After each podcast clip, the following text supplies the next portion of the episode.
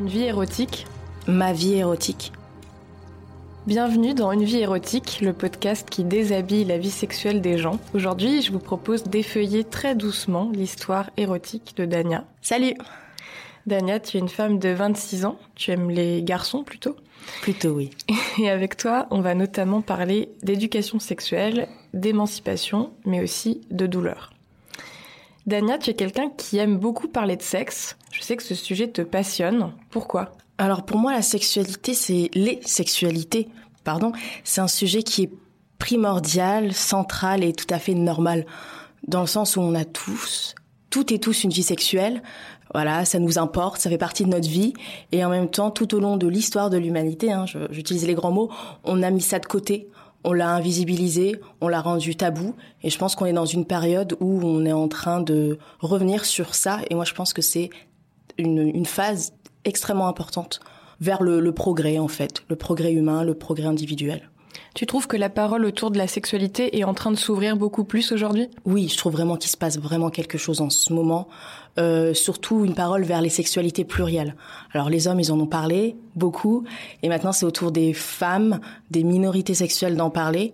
Et je trouve qu'on on le fera jamais assez parce qu'il y a énorme, il y a des milliers d'années à rattraper en fait de retard pour arriver à une égalité qui pourrait être, je pense, euh, bénéfique pour tout le monde. Plus on est libéré sexuellement, plus on est heureux. En fait, je pense qu'aussi, j'en ai pas parlé, mais la notion de bonheur et d'épanouissement qui est pour moi intrinsèquement liée à, la sexualité. Et pour toi, euh, pourquoi c'est important de parler de sexualité à la première personne, avec le jeu? Parce que ça reste dans l'ordre de l'intime. C'est politique la sexualité, mais c'est aussi de l'intimité, évidemment. Et donc, on ne peut que partir de ces expériences pour illustrer les grands discours, les théories, euh, les concepts et les pratiques. C'est très compliqué, ou sinon c'est beaucoup trop abstrait. Et euh, moi, je sais qu'il m'est arrivé des choses très concrètes dans ma, dans ma vie sexuelle qui m'ont marqué et qui, ont, qui marquent ma manière de penser la sexualité. Et si j'en parle pas, on comprend pas pourquoi je dis ça. Autant euh, dire je et l'assumer en fait. Bah justement, je te propose qu'on entame notre voyage dans ta vie érotique. Est-ce que tu es d'accord? Complètement. Très bien. Tu as grandi dans une famille où la question de la sexualité était taboue, comme dans plein de familles. Comment on parlait de ça autour de toi? On n'en parlait pas ou peu. Et les seuls moments où on en parlait, donc déjà c'était ma mère, donc une personne du même sexe que moi, c'était pour me dire ce que je n'avais pas le droit de faire. Euh, la sexualité, c'était l'interdit. La sexualité, c'était les règles et euh, c'était l'honneur, c'était la famille. Tout était relié à un, cadre qui me dépassait. On parlait jamais de moi, de euh, mon corps qui était en train de changer, de mes désirs qui allaient commencer à, émerger. On parlait surtout des, règles qui régissent la sexualité et qui n'étaient de toute évidence pas les miennes. je m'en suis rendu compte un peu plus tard, bien sûr. Donc les règles dans le sens des normes Bien sûr, bien sûr, les règles dans le sens des normes, effectivement, pas les règles euh, des, femmes, quoi, de, dans, le sens des normes. Et euh, Qu'est-ce qu'on te disait, par exemple? Alors, il était clair que je n'avais pas le droit d'avoir de relations sexuelles en dehors du cadre du mariage il était clair que j'avais pas le droit d'avoir des amis euh, proches de sexe masculin. Il était clair que des scénettes qui me sont arrivées quasi quotidiennement, à chaque fois qu'on regardait la télé en famille, qu'il y avait une scène plus ou moins érotique, en fait même un petit smack entre un couple dans une série américaine comme C'est euh, à la maison, eh ben on, on, zappait, on changeait de chaîne. Donc c'était voilà, je pense que ça illustre très très bien l'état d'esprit qu'il y avait dans ma famille voilà, un cloisonnement. Euh, Après, je pense que c'est propre à, aussi à la personnalité de mes, mes, parents et de ma mère en particulier, qui a eu très peur en fait à l'idée de d'éduquer des filles, trois filles, donc j'ai deux sœurs, euh, dans un pays occidental. Donc elle était très angoissée, donc d'où le. Parce que donc ta famille elle-même ne vient pas euh, d'Occident. C'est une famille d'origine libyenne, c'est ça? C'est ça. Mes parents sont libyens. Ils sont nationalité libyenne. Ils sont arrivés en France euh, à la fin des années 70 pour étudier. Enfin, mon père, ma mère a suivi mon père. Mon père est sociologue, donc c'est des personnes qui ont fait des études. Ma mère en Libye était euh, institutrice. Donc c'est des personnes éduquées.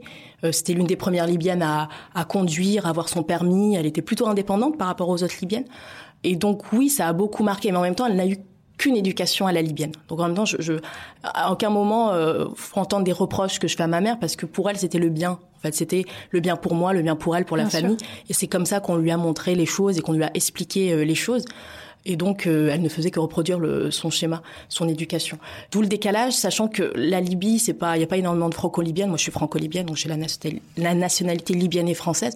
On n'est pas beaucoup en France, et c'est un pays qui est assez différent du reste du Maghreb. C'est un pays beaucoup plus homogène dans le sens où c'est une société beaucoup plus cloisonnée, on est beaucoup moins nombreux, et il y a une espèce de chape de plomb sociétal sur tout, tout en fait. En Libye, tout le monde se connaît. En Libye, on a un lien de parenté avec euh, la plupart des gens qui nous entourent. Et en Libye, on est beaucoup plus fermé que dans le reste du Maghreb. Donc moi, c'est quelque chose qui m'a beaucoup marqué et que j'ai retrouvé dans, l'éducation que j'ai reçue. Et dans les, séjours que j'ai, que parce que je, suis allée plusieurs fois en Libye, et euh, j'ai vu ça, voilà, le décalage entre euh, la société française et la société libyenne, même si la, société française, elle, en est parfaite. Mais c'est vrai que le patriarcat fait loi, euh, le conservatisme fait loi, on est très pudibond, le sexe, on n'en parle pas, ça ne sort pas en fait du, du lit conjugal. Le sexe ne doit pas sortir du lit conjugal. Et en même temps, dans les faits, c'est pas vrai. Mm. Et donc d'où cette énorme schizophrénie qui est à l'origine de pas mal de, de problèmes, moi je pense au-delà même de la question de la sexualité. Et tu penses que ta mère avait peur de quoi par rapport à ces trois filles? Bah, Elle avait peur que qu'on perde notre virginité, qu'on ne puisse pas se marier euh, avec des Libyens, parce que son projet, c'est qu'on rentre en Libye et qu'on se marie toutes avec des Libyens, ce qui pour le moment est complètement euh, pas d'actualité. J'ai une sœur qui s'est mariée avec un Français d'origine marocaine, donc pour le, c'est même totalement euh, abandonné comme idée. Et donc c'était son projet, elle, en fait, c'est son projet de vie, elle, son rêve, qu'elle a complètement projeté sur nous. Voilà, surtout la question de la virginité qui est centrale, centrale. C'est, c'est dramatique d'une fille qui perd sa virginité. Alors qu'on est vraiment en train, et c'est là on en revient à cette libération de la parole, on est en train de redéfinir ce que c'est la virginité aujourd'hui. On se rend compte que c'est bien moins évident que ça, ça en a l'air, surtout pour des raisons physiologiques, mais ça reste une obsession qui est euh, complètement universelle. Hein. C'est pas propre aux, sociétés arabo-musulmanes. Hein. Dans toutes les sociétés, la virginité a été importante. Donc l'obsession de ma mère, c'était la virginité.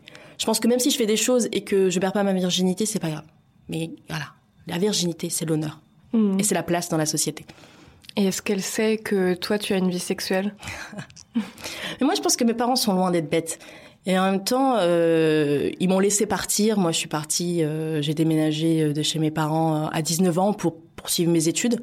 J'avais trouvé une, petite faille en disant, bah, il n'y a pas de psychanalyse à la fac de Lille 3. Est-ce que vous pouvez me laisser partir à Paris, s'il vous plaît? C'est vraiment ce que je veux faire dans la vie. En fait, pas du tout. Et donc, j'ai pu partir parce que mes parents, comme je l'ai dit tout à l'heure, mes parents ont fait des études. Donc, les études, c'est extrêmement important pour eux. Et donc, d'un côté, ils me donnent de la liberté, ils me donnent un champ d'action. Et de l'autre, ils restent dans dans la confiance. Mon père euh, me dit tout le temps, je te fais confiance. Donc, mais je pense qu'ils ils, veulent pas, pas voir. Tant qu'ils ne voient pas, ça passe. Mais euh, ils sont pas bêtes. J'ai une autre question du coup sur ces discours euh, que tu recevais autour de la sexualité qui ne se concevait pas en dehors du mariage. Toi, comment tu le vivais? Est-ce que tu t'es construite en opposition à ce discours? Et qu'est-ce que tu en pensais? Complètement. Je suis complètement construite en opposition, d'où je trouve que mon adolescence a été intéressante. D'une certaine manière, j'avais pas de, vie sociale au-delà de, de, de l'école, du collège, du lycée, mais qu'à côté, je passais beaucoup de temps sur Internet à faire des recherches, à lire, et que je me suis construite en fait en opposition au début très frontal euh, avec mes parents. Je posais beaucoup de questions, je remettais beaucoup en question tout ce qu'ils me disaient, et puis euh, de l'opposition frontale, euh, je suis passée à la construction en fait, où j'ai compris que j'étais pas obligée d'être euh, en guerre avec mes parents pour me construire moi-même. Et effectivement, je suis très, pas besoin de le préciser, je suis très différente d'eux et je n'ai suivi aucun de leurs préceptes. donc voilà. Et donc, par exemple, Dania, je sais pas, 13, 14 ans, tu te disais dans ta tête, oh bah si, moi, très probablement que j'aurais une vie sexuelle comme j'aurais envie. J'aurais beaucoup de mal à répondre à cette question parce que j'ai eu des phases, en fait. J'ai arrêté de croire en Dieu très précocement, vers 13-14 ans, j'ai beaucoup de mal avec les chiffres, donc je pense que c'est à peu près ça, vers en quatrième, troisième. Et en même temps, juste avant, j'ai eu une phase très religieuse où je lisais Coran tous les jours et euh, où euh, j'étais prête à mettre le voile, où je parlais euh, du fait que j'allais mettre le voile. On était en plus en plein dans le débat sur le voile à l'école, donc je vous assurer que c'est ce genre de débat, même pour les les, les personnes qui sont pas pré prédisposé pardon à être euh, religieux, ça crispe énormément. Donc j'avais envie de défendre mon, ma, ma culture. Alors vers la Dania de 11-12 ans, elle était ultra croyante, elle, elle, lisait le Coran tous les jours. Et la Dania de 13-14 ans, elle a lu le Coran et elle s'est dit tiens, il y a des problèmes dans le Coran. En fait, j'en suis partie de ma lecture concrète du, du livre sacré de, de l'islam pour remettre en question l'islam. Donc effectivement, vers 13-14 ans, pour répondre à ta question, euh, j'ai vite compris que ça allait pas être mes règles à moi et j'ai vite tout fait en sorte pour euh, pour partir en fait, enfin, pour euh, voilà. Pour t'émanciper de ce discours-là, pour avoir ta liberté de penser. Et du coup, comment tu t'informais sur la sexualité quand tu étais jeune? Ça a commencé dans les livres où je passais beaucoup de temps euh, à la Fnac, au Furet du Nord, c'est l'équivalent de la Fnac dans le nord de la France, à lire comme ça rapidement les livres. D'abord sur l'islam, après sur la sexualité dans l'islam, après sur la sexualité tout court, donc le processus. sachant que j'ai un, un, trouble de l'attention, ce qui rend ma concentration très compliquée donc euh, j'avais je, je, je lisais pas tout donc je lisais des bribes donc j'apprenais les choses un peu à droite à gauche et ensuite bah bah le internet et rapidement qui dit internet dit pornographie donc j'ai appris j'ai compris ce que j'aimais ce que j'aimais pas T'as vu ton porno, ton premier porno à quel âge? Assez tôt, assez tôt, 13 ans je pense, 13, 14. Encore une fois, je. C'était quoi Au collège. Ah, j'ai tout vu. Non, mais la découverte du porno était extraordinaire, encore plus extraordinaire que la découverte de mon clitoris, je pense, parce que je reste aujourd'hui. Pour moi, c'est important de parler de sexe, mais tout ce, la représentation du sexe, l'image autour du sexe, c'est pour moi ultra, importante. Dans un film, ce que je vais préférer, c'est la scène, la scène d'amour. Et donc, voir des gens faire l'amour, je trouvais ça génial. Donc, j'ai commencé par le porno hétéro, parce que je pense, j'ai rapidement compris que j'étais hétéro. Et puis, rapidement, je me suis tournée vers le porno lesbien un de mes nombreux mystères dans, de, ma vie, c'est que j'adore le porno lesbien, alors que je suis complètement hétéro. Et euh, donc j'ai vu des tonnes et tonnes de porno lesbien. Donc je suis assez calée sur la question. Je dis porno lesbien, pas sexualité lesbienne, parce qu'évidemment c'est différent. Et Mais ton euh, premier était hétéro et ça t'a fait quelle impression? Euh, Le premier, alors je me rappelle pas. Je suis désolée, mais je je suis pas très bonne pour les souvenirs précis, mais mais ouais, c'est la découverte d'un continent inconnu, quoi. De waouh, la porte d'entrée vers, vers l'enfer, mais du beau côté de. Et du coup, quel livre en fait tu lisais euh, à la Fnac ou au Furet du Nord? Ben, je lisais un peu un peu de tout dans la section sexe, les bons et les mauvais livres d'ailleurs, euh, développement personnel, euh, témoignages, et puis un livre qui m'a marqué en particulier, je sais pas si c'était dans la section sexualité en tant que telle, mais c'était plus dans dans celle de témoignages. C'était une féministe canadienne et lesbienne d'origine indienne qui a été éduquée dans la religion musulmane et qui avançait le concept euh, d'ijtihad. Pour elle, elle était croyante, donc féministe, lesbienne, croyante, bon, c'est très important. Et elle disait qu'en fait, dans l'islam, il y a un concept qui s'appelle ijtihad dont on parle pas, qui ressemble au jihad, mais en fait qui est un, une forme de remise en question perpétuelle de, de, de, de la société, du monde, des idées. Et c'est euh, ça, pousse à, à, la réflexion en fait. Et elle partait ce concept-là pour dire, bah moi, j'ai fait mon ijtihad et je me suis dit, bah ouais, en fait, je à la barbe et au nez, j'ai envie de dire, de tous les, musulmans un peu conservateurs. Je peux être musulmane et euh, lesbienne. Et ça m'avait beaucoup marqué, beaucoup, beaucoup marqué comme livre. Et j'ai compris qu'à travers ça, qu'on pouvait se construire euh, un islam à soi. Après, moi, je me suis rendu compte que je n'étais pas croyante, ce qui est autre chose. Mais, mais même en, en, étant croyante, si j'étais croyante aujourd'hui, je pense que je pourrais complètement concilier euh, la croyance et une pratique libre de la sexualité. Et est-ce que tu parlais de sexe avec tes sœurs? Non, jamais la même chose. C'était euh, c'était assez tabou euh, entre mes sœurs, alors qu'aujourd'hui j'ai j'ai des sœurs qui sont avec qui je m'entends bien, avec qui on peut parler pas mal de choses, mais euh, à l'époque non, c'était assez. Est-ce que tu te souviens de tes premiers émois sensuels, érotiques? Les premières fois où j'ai ressenti des choses, je pense que c'était assez tôt. Je pourrais même le dater à l'école primaire où j'ai toujours été attirée par les beaux garçons. ça n'a pas changé depuis. Et donc, euh, dès qu'il y avait un beau garçon qui me parlait, ça me faisait des petits trucs, et puis je, je, me faisais des petits films.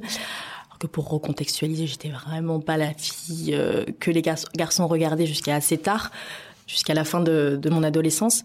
Mais voilà, je pense qu'à l'école primaire, déjà, j'avais des petits émois, des petites amourettes. Euh, des je moi non plus, je pense. Et mon premier, ma première expérience sexuelle, c'est évidemment de la masturbation. Et je me rappelle que j'aurais bien aimé qu'on m'explique ce que c'est un clitoris. Parce que je me suis fait mal, parce que je comprenais pas ce que c'était. Je sentais qu'il se passait un truc dès qu'il y avait euh, du désir ou de l'excitation, c'est que ça se passait là. Et en même temps, euh, on m'avait jamais dit ce que c'était.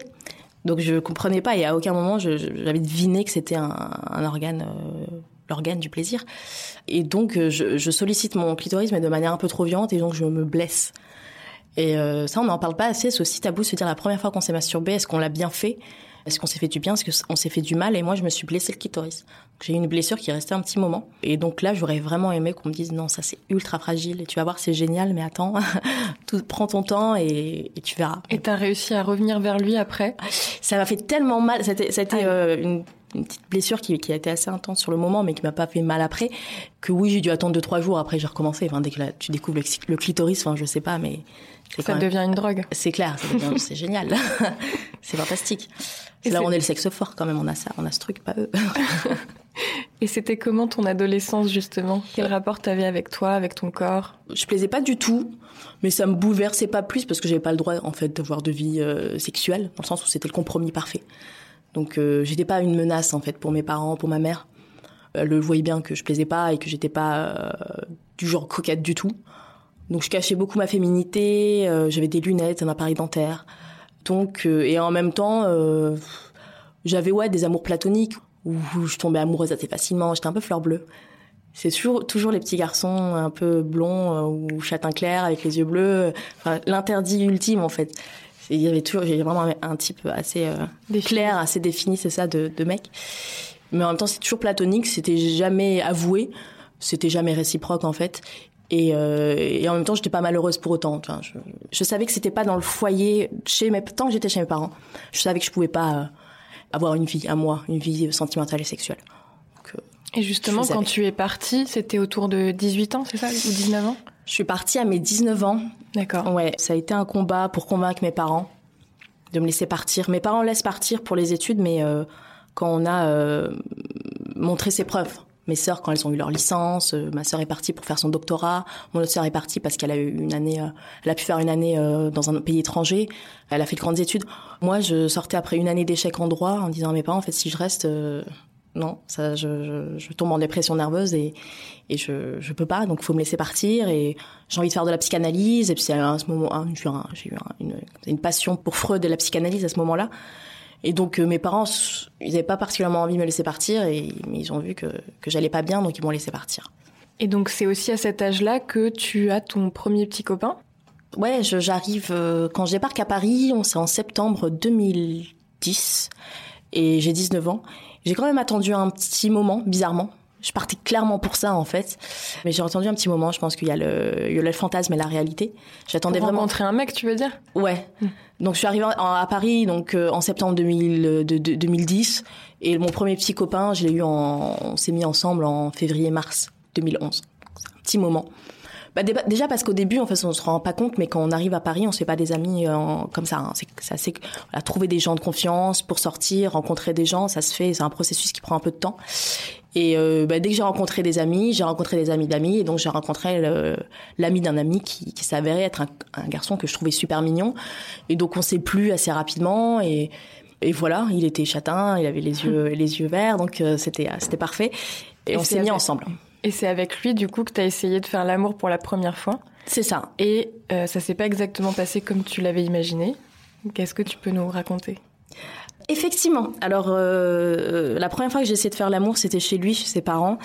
Donc, euh, on était dans sa chambre. Moi, j'étais ultra excitée. J'avais vraiment envie de faire l'amour, de me débarrasser de la virginité une bonne fois pour toutes. Et donc, au niveau des préliminaires, ça s'est super bien passé. J'étais super à l'aise. Je savais faire plein de trucs. Et là, je pense que le porno n'était pas pour rien. Et quand arrive le moment de la pénétration, alors là, il y a mon corps entier qui se crispe, mes genoux qui se referment, euh, mes hanches qui se bloquent. Et en fait, euh, je deviens pas bien. Vraiment, j'étais pas bien, j'étais angoissée. Donc là, avant même qu'il tente quoi que ce soit au niveau de la pénétration, il me dit là, ça va pas. Non, ça va. On y va. Allez, vas-y. Et quand je, il me dit, mais en plus c'était quelqu'un d'adorable, d'amoureux, tout ça. Il me dit, mais vraiment, si tu te sens pas prête, on attend. Euh, on fait ça la prochaine fois. Non, non, on, le fait, c'est bon. Et là, il le sentait pas, et je pense qu'il avait bien raison parce qu'au moment où il essaie de me pénétrer, en fait, c'est plutôt, euh, c'est pas un vagin qu'il rencontre, mais c'est un mur.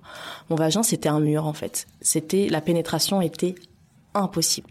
C'était assez euh, impressionnant, marquant sur le coup. Comprenait pas, lui il comprenait pas et aucun garçon n'est formé, n'est prêt à vivre ça. Et moi encore moins parce que moi j'avais vraiment, vraiment envie de faire l'amour de baiser en fait, si je peux me permettre de le dire. Et, euh, et donc je comprenais pas ce qui se passait. Je comprenais pas mon corps, la réaction de mon corps dès qu'il était question de pénétration. Pour les préliminaires, encore une fois, c'était, ça allait, mais c'était parfait. J'ai l'impression que, il avait l'impression que j'avais déjà fait avant, et il me l'a déjà, il me l'a dit. Il m'a dit, non, c'est pas la première fois que tu fais une fellation, c'est pas la première fois que tu fais l'amour, pas bah, si. et donc, la preuve que j'étais vraiment à l'aise, c'est vraiment le problème central est lié euh, à la virginité de la, la pénétration, en fait. Et donc là, tu découvres, enfin tu découvres, tu te, tu te demandes qu'est-ce qui se passe. Donc euh, tu, tu fais quoi? Tu vas sur Internet, essaies de voir euh, quels sont ces symptômes? C'est ça. Donc la première chose que je fais, un peu comme tout le monde, c'est que je vais sur Internet, vagin bloqué, et là je découvre un mot. J'apprends un mot ce jour-là, c'est le vaginisme. Donc le vaginisme, c'est une contraction involontaire du vagin qui empêche toute forme de pénétration. Il y a des différents stades de vaginisme. Il y a un vaginisme qui peut être primaire, secondaire. Primaire, c'est quand on l'a dès la première fois. Secondaire, c'est quand ça arrive après un, viol, un accouchement, etc.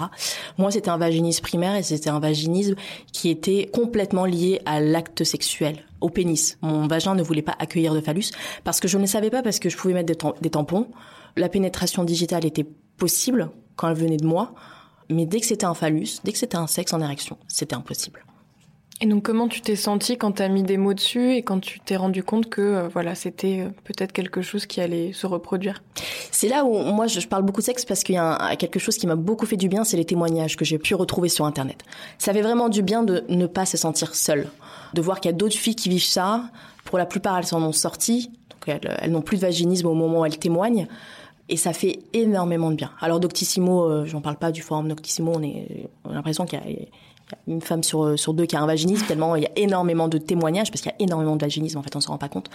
Mais il y a beaucoup de femmes qui, ont, qui ont ce problème-là. Donc il y a le forum Doctissimo, il y a les témoignages euh, sur, dans, des sites, dans des sites divers et variés, Mademoiselle, etc., qui m'ont vraiment beaucoup fait du bien, qui m'ont, je me sentais moins seule, et en même temps, je me disais, c'est possible de, m'en sortir. Parce que moi, le lendemain, euh, peut-être pas le lendemain, mais quand je réessaye avec mon copain et que je, à chaque fois le même résultat, donc un mur de béton à la place du vagin, je me dis, c'est toute ma vie qui va, toute ma vie, je vais subir ça et je vais finir seule avec des chats, en fait. Euh, avec aucun homme ne voudra de moi sur un long terme, vraiment. Et, donc, qu'est-ce que tu fais? Et qu'est-ce que je fais? Ben, Qu'est-ce que je fais? Je, je, vais voir une gynécologue. Donc là, j'étais, j'avais pas beaucoup de sous à l'époque. J'étais étudiante, donc je vais voir un gynécologue de, de ma fac. Alors c'était une rencontre du troisième type parce que vraiment, c'est, c'est véridique. Elle ne savait pas que le vaginisme existait. Elle était gynécologue.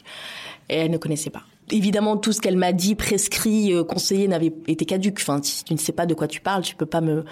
Elle m'a conseillé. C'est assez drôle de lire des livres érotiques. Enfin, je, si vous avez un peu suivi ma chronologie, j'ai passé mon adolescence à regarder du porno, donc le sexe je le connais. Mm. Excité, je le suis. Je mouille aussi, ça qui est étonnant, c'est que mm. mouiller, je le suis aussi.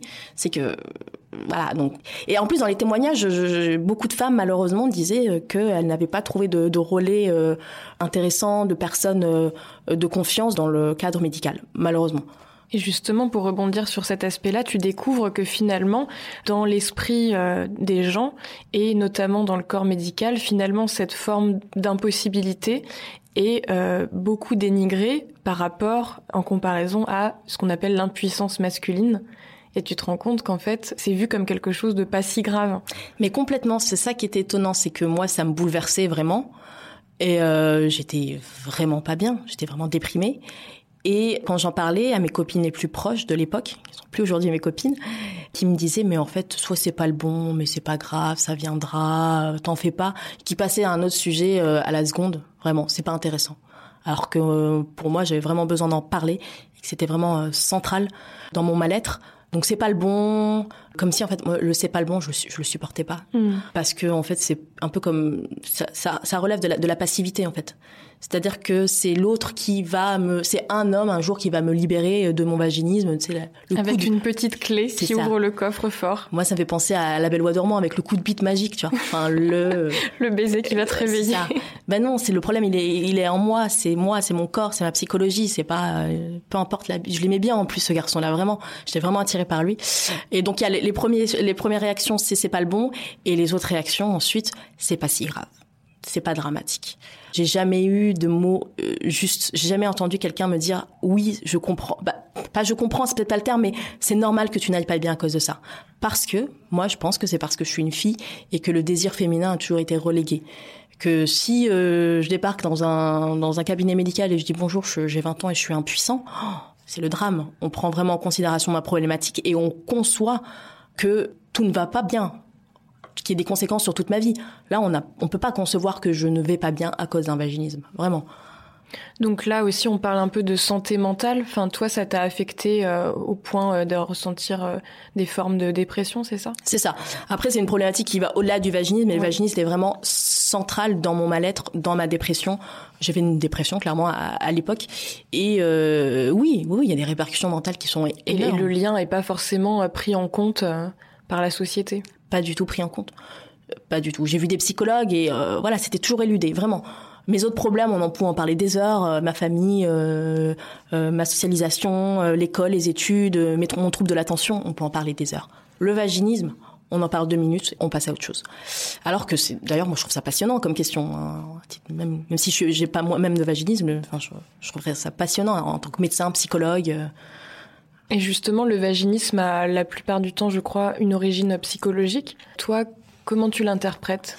Il y a deux raisons principales qui expliquent un, vaginisme, qui provoquent un vaginisme. C'est soit une agression sexuelle, un viol, euh, des attouchements dans l'enfance, soit une éducation stricte et religieuse euh, qui euh, culpabilise en fait. Le sexe, on culpabilise le désir, la sexualité. Le sexe, c'est mal.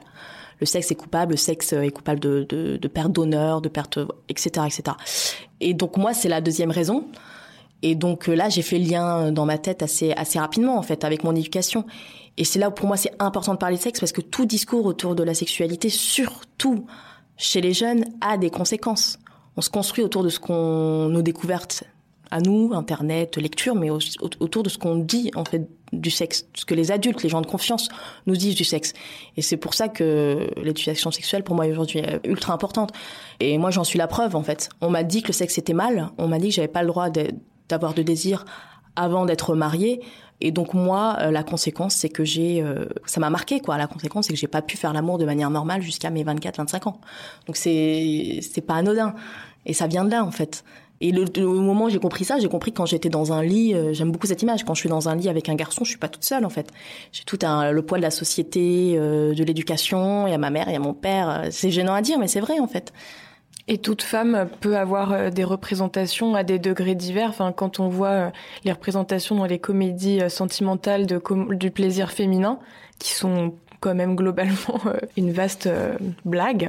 Ça pèse aussi, j'imagine, sur des, des, femmes qui se demandent mais pourquoi je jouis pas comme ça? Pourquoi c'est pas aussi facile pour moi? Pourquoi en 30 secondes je suis pas à grimper au rideau? Et ça c'est une autre injonction. C'est moi j'ai été éduquée par mes parents, mais aussi par la pop culture par les pop stars, Britney Spears, Christina Aguilera, etc.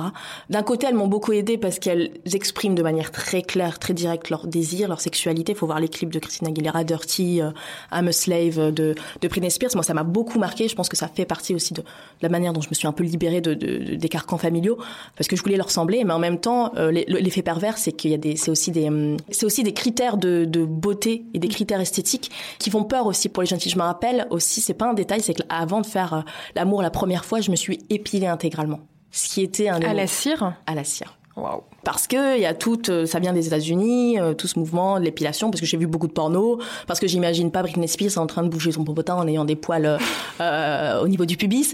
Et donc moi, je voulais ressembler à Britney Spears, et donc je me suis épilée. Et donc ça a fait mal. Et je pense pas que ça m'ait mis en confiance d'avoir de s'ouvrir le martyr cinq heures avant de avant de, passer euh, à la casserole. C'est horrible de dire ça comme ça. Je suis désolée, mais c'est c'est marrant. Mais voilà, il y a aussi ce, poids physique. J'étais ultra avant qu'un homme me regarde une première fois nue et qu'il me dise t'es belle comme t'es. Euh, j'étais persuadée d'être euh, hideuse et de plaire à personne et de ça, joue aussi, je pense dans le, dans le fait qu'on soit complètement euh, pas à l'aise avec notre sexualité. C'est qu'on a aussi beaucoup de critères qui pèsent sur le, le dos en fait. Et parce qu'on nous culpabilise, il faut être il faut être un peu un peu salope mais en même temps pas trop, euh, être pudique mais en même temps pas coincé. C'est ça. C'est le résultat de tout ça. Si on veut se marier avec un bon parti. Et donc avec ton copain, est-ce que vous avez mis en place d'autres pratiques, euh, d'autres scénarios sexuels? Oui, euh, d'où une pratique que je maîtrise à la perfection. C'est une blague. Mais euh, bah, essentiellement pour lui, en fait, la fellation, pour lui, c'est a été mon seul moyen de le faire jouir d'une certaine manière.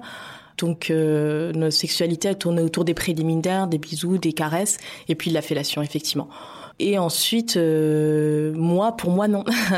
Il s'occupait pas de toi. Non, pour moi non, mais je pense que c'est vraiment, ça partait vraiment pas d'une mauvaise intention de sa part et qu'il était vraiment mal pour moi pour le coup, mais qu'on lui a pas expliqué non plus que c'était un clitoris. il pouvait pas deviner tout seul. Et donc euh, non. Et moi j'ai découvert, euh, moi solliciter mon clitoris, bah quand j'étais tout seul, mais quand il était là, il pensait, il, y pensait pas, alors que ça aurait été, je pense, une partie de la solution. Et c'est une chose qui arrivait plus tard avec mes partenaires de se dire ah c'est peut-être à ce niveau-là qu'on peut faire des choses. Donc le pauvre, il était jeune aussi, c'est que Voilà, la fellation, je, moi, moi c'est important pour moi la fellation. J'ai aucun problème à dire que j'aime, j'aime faire des fellations parce que ça a été longtemps mon seul moyen de faire plaisir à un homme et que euh, et que ça fait partie de la sexualité. Et c'est même pas une question de représentation de schémas qui peuvent être aussi un peu euh, humiliants pour nous. C'est que le sexe c'est aussi faire plaisir, quoi. Enfin, je, n'imagine pas prendre mon pied toute seule. Ça me... Et ce qu'il faut bien souligner, c'est que malgré euh, ton vaginisme, t'avais vraiment du désir, t'avais envie. J'avais du désir et je mouillais. C'est ça qui était assez euh, physiologiquement très très étonnant en fait. C'est j'avais beaucoup de désir. J'ai toujours été attirée par le sexe. J'ai toujours aimé les hommes. J'ai toujours su que j'allais avoir plein, je sais pas, mais euh, de, de nombreux partenaires. Parce que je me vois pas me caser avec un seul homme euh, et avoir une sexualité bancale toute ma vie. Encore aujourd'hui, j'ai pas trouvé les, mots justes pour expliquer vraiment cet état d'esprit en fait, ce paradoxe quasi schizophrénique et encore, la schizophrénie, c'est pas vraiment cette dissociation, euh, mais la schizophrénie, comme on l'entend hein, de manière familière, c'est vraiment schizophrénique. Dans le sens où d'un côté, je suis ultra, je suis un être très désirant il y a une volonté de d'avoir des rapports sexuels, d'avoir euh, des euh, voilà, je suis très charnelle et d'un côté bah ça bloque. Enfin c'est c'était fou quand j'y pense. Et donc en fait, tu découvrais la norme hétérosexuelle de la pénétration qui nous fait dire qu'il n'y a pas de rapport sans pénétration, mm. que c'est la finalité d'un rapport hétérosexuel Comment tu as vécu cette découverte-là et de dire que toi, tu pouvais pas remplir cette norme Et est-ce que tu t'es construit aussi en opposition à cette norme? En fait, oui, j'ai découvert cette norme dans les yeux des, garçons avec lesquels je couchais pendant que j'avais un vaginisme parce qu'ils étaient très frustrés. Ça se sentait, ça se voyait. Parce que pour eux, la finalité euh, d'un acte sexuel, c'est pénétrer une femme. Et donc moi, je devais, en plus de subir ma propre frustration, je devais prendre en charge celle des hommes dans tout acte sexuel, leur expliquer que non, je suis pas une allumeuse. Euh, je parle pas de mon premier psychopathe, mais les garçons avec lesquels j'ai eu des, aventures sexuelles, donc des préliminaires, leur expliquer que non, j'étais pas une allumeuse, mais que euh, à ce niveau-là, j'avais une incapacité. Et donc là, ah, c'est dur, ah, c'est frustrant, ah, je peux pas vivre sans baiser. Comment il a fait ton copain? Vraiment. Plusieurs fois, des garçons m'ont dit, mais comment il a fait ton copain pour rester aussi longtemps avec toi? Bah déjà parce qu'il a découvert qu'on pouvait euh, prendre du plaisir d'une autre manière, et puis euh, oui parce que cette norme elle est faite pour les hommes en fait. Et je pense que eux-mêmes, c'est même pas physiologique chez eux en fait. Je pense qu'on leur dit il faut baiser pour être un homme. Ça, je l'ai ressenti. Et, et, sûrement que certains ont des sensations encore meilleures dans d'autres pratiques sexuelles, mais il faut quand même, euh, un moment, il faut bien pénétrer quelque chose. J'en suis persuadée. Et mes expériences me l'ont prouvé que parfois, euh, les hommes faisaient ça mécaniquement. Bah, je dis pas qu'ils prenaient pas de plaisir tous, mais certains faisaient ça mécaniquement parce que ça faisait partie de, de la sexuelle, mais dans le tout, dans la relation globale, c'est pas ce qu'ils ont préféré. Mais euh, ouais, effectivement, donc moi ça me pesait et puis je me positionnais aussi par rapport à cette norme où à 20 ans, tout ce qu'on veut c'est être normal et moi j'étais pas normale et donc euh, je rentrais pas dans une norme et, euh, et c'est encore plus flippant en fait. C'est tellement important, le coït c'est central. Enfin, je, veux dire, le, le coït c'est la représentation ultime de la sexualité dans toutes les sociétés d'ailleurs. Donc euh, un phallus qui ne peut pas pénétrer, c'est un phallus euh, à, demi euh, handicapé. Donc c'est tu sais toutes les sociétés du monde qui tournent autour de la symbolique du phallus, c'est dramatique. Enfin c'est c'est pas possible, c'est pas donc il faut un vagin pour accueillir ce phallus. Et moi j'avais pas cette capacité là. Donc il y avait un manque aussi un, gros un, gros manquement à ce niveau-là et je le sentais psychologiquement c'était très difficile. ça te pesait. Ouais ça me pesait. Est-ce que c'est pour ça tu penses que tu aimais beaucoup le porno lesbien?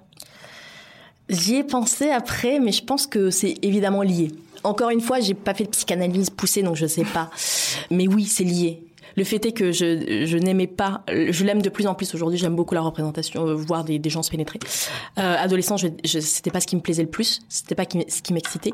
Je pense que c'est lié. Je pense qu'il y avait un rejet très profond et très précoce de la pénétration.